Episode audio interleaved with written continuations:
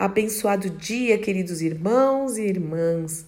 Que a graça, a paz e o amor e a alegria do Senhor, que é a nossa força, esteja sobre a sua vida, sobre o seu lar, coração e pensamentos em mais esta manhã de quinta-feira, onde as misericórdias do Senhor se renovaram.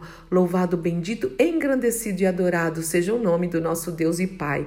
E hoje é o dia em que eu compartilho com vocês ministrações, pregações e etc, né?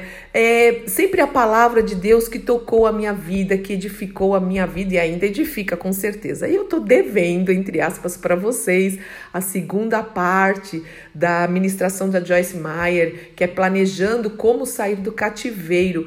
Eu tive muitos retornos sobre essa palavra, então ouça com atenção. Se você não ouviu a primeira parte, está na quinta-feira é, da semana passada ou eu também posso colocar para você, é só você me pedir o link, ok? E eu não vou ficar falando muito. Deixe que o Senhor, o Espírito Santo, toque a sua vida e não seja somente ouvinte da palavra, mas praticante. Em nome do nosso Senhor e Salvador Jesus Cristo. Amém, amém, amém. Saia do cativeiro. Jesus já pagou o preço para isso.